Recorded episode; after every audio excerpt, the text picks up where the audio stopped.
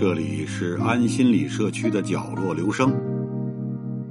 我们为一亿个需要安静倾听的角落而读。一个人的时候，正适合静静的听。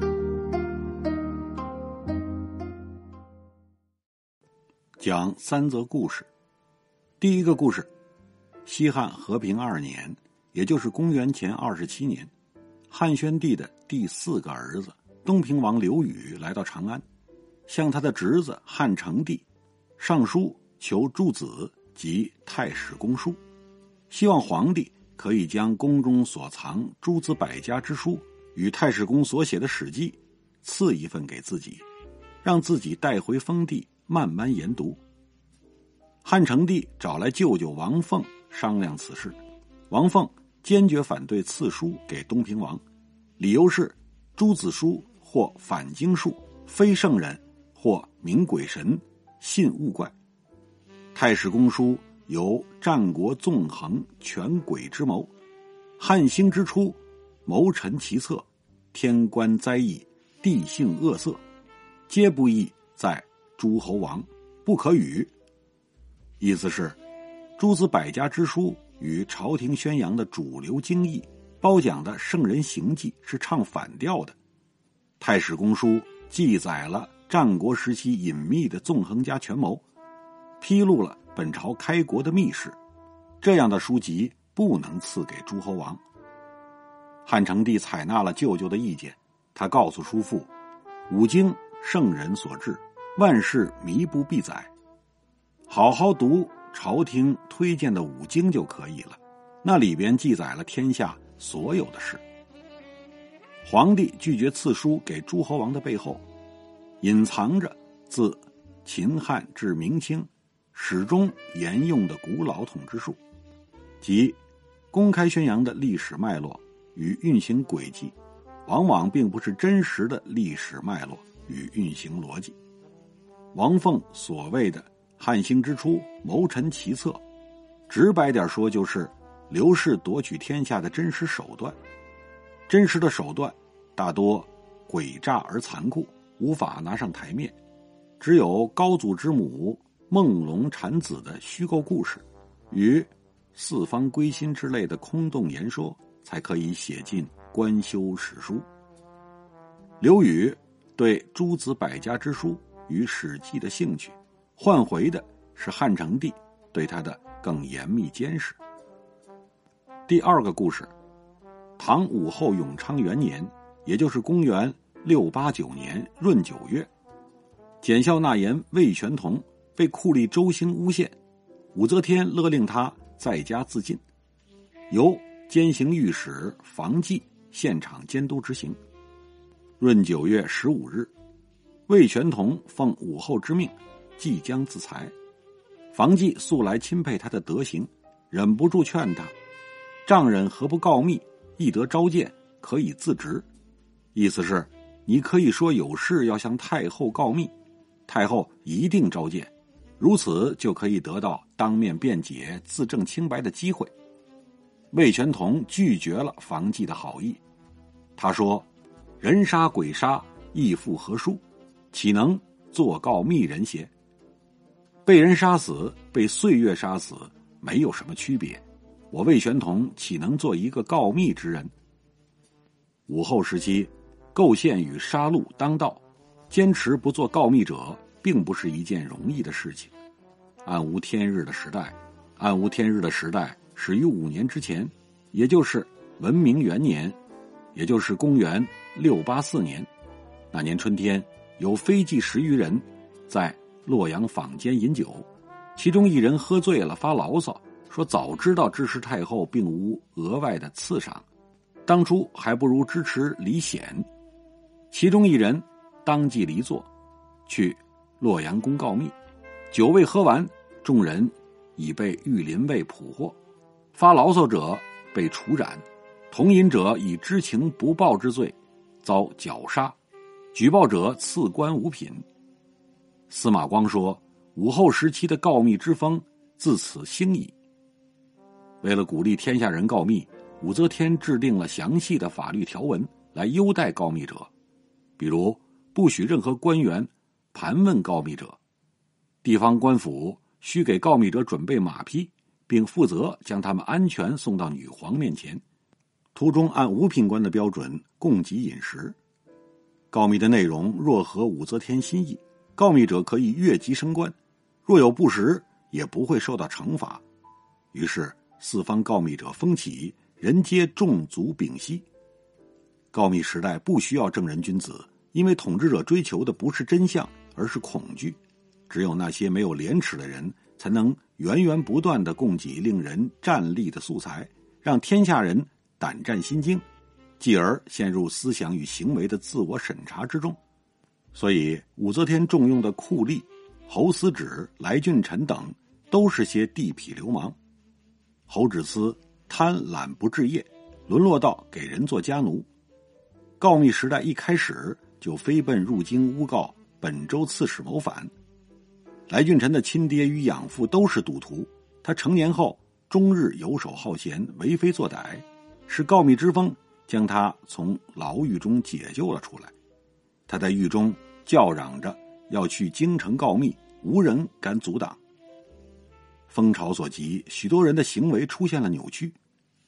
于宝家本是一名发明家，却在告密时代的第三年选择了职业转型，决定将自己的发明天赋用在更有前途的告密事业上。他设计了一种叫做铜轨的工具，献给未来的女皇。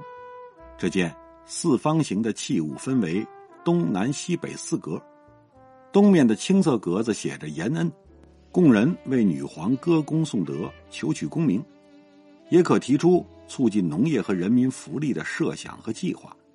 南面的红色格子写着“召见”，供人对朝政提出批评；西面的白色格子写着“申冤”，供有冤情者诉说冤屈，要求公正；北面的黑色格子写着“通玄”，供人报告自然灾害的消息和机密。简言之。它是一个意见箱，也是一件鼓励告密的利器。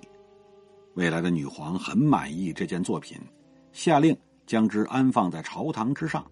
她要的是众人面对铜轨时的战战兢兢。但于宝家并没有迎来他预期中的光明前途。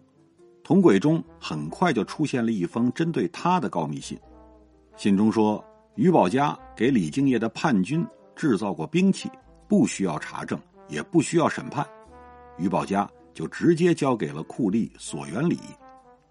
索元礼是一个胡人，在大唐全无根基，他的荣华富贵全系于武则天一身。为了配合告密时代，索元礼战战兢兢发明了许多惨绝人寰的刑具。索元礼刚拿出他的一件刑具，于宝家就招供了，认了罪，只求速死。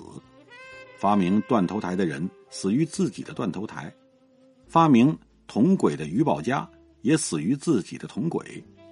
对武则天而言，铜轨是有用的，于宝家的死也是有用的。他们能带来恐惧，恐惧能带来自我审查，但活着的于宝家没什么用。这是于宝家想要加入告密者的队伍，求取功名利禄，却被告密时代吞噬的主要原因。然而，在永昌元年，魏玄同用自己的死否定了武则天一手构筑的黑暗时代。他以一句“岂能做告密人也”，让那个时代仍存留着最后的道德底线，而没有堕落成百分之百的人间地狱。第三个故事：北宋崇宁二年，也就是公元一一零三年，宋徽宗在位，权臣蔡京当道。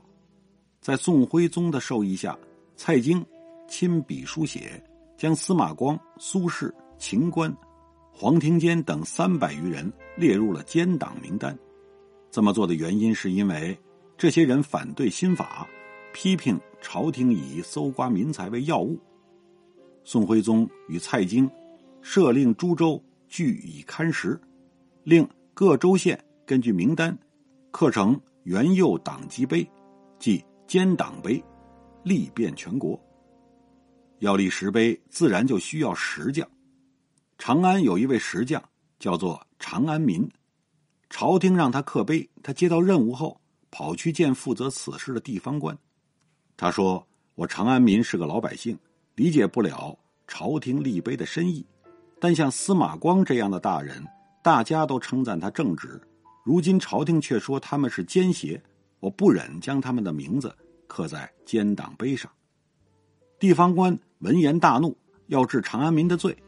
长安民于是说：“我只是一介草民，不敢推辞朝廷的任务，但是要求朝廷不要将自己的名字刻在碑上，告诉后世奸党碑是自己刻的。”长安民的故事最早见于《邵氏文鉴录》这本书的作者邵伯温，生活在两宋之际。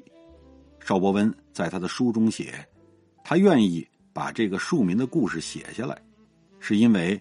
一石匠耳，上知邪正，未过恶，贤于士大夫远矣。意思是，石匠尚且知道是非和善恶，比许多士大夫强多了。长安民是一位真实存在的陕西石匠，迄今仍有史料可查，署名由长安民镌刻的石碑上有六七块之多。长安民。不是唯一不愿助纣为虐的石匠，江西九江的石匠李中宁开了一间琢玉坊。崇宁二年，九江的地方官让他去刻元佑党籍碑，李中宁委婉的拒绝了官府的应招。他告诉地方官，自己以前很穷，谋了份石匠的营生，将苏轼、黄庭坚的诗文刻在石碑上，才勉强得以温饱。今天。朝廷要我把他们的名字刻在奸党碑上，想到自己从前的工作，实在是下不了手。上世纪七十年代出土的两个墓志铭，证实了李中宁确有其人。他的故事出自《徽主录》，这本书的作者王明清生活在南宋初年。王明清说，地方官很佩服李中宁。满足了他的愿望，而自己也很佩服李中宁，所以把他的故事记录了下来。讲这样三则故事，是因为本书的内容大体相当于对这三则故事的一种回应。站在文明史的角度，魏玄同、长安民与李中宁等人物，其实远比秦皇汉武、唐宗宋祖更为重要。宏大词汇里的慷慨激昂，未必能够推动时代进步；具体而微的坚守与抗争，才是文明生生不息的重要根源。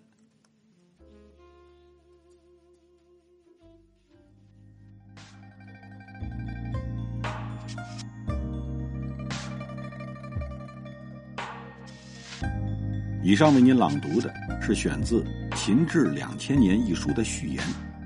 谢谢来自每个角落的慧心倾听，请记住这里，我们在一起呢，咱们天天见。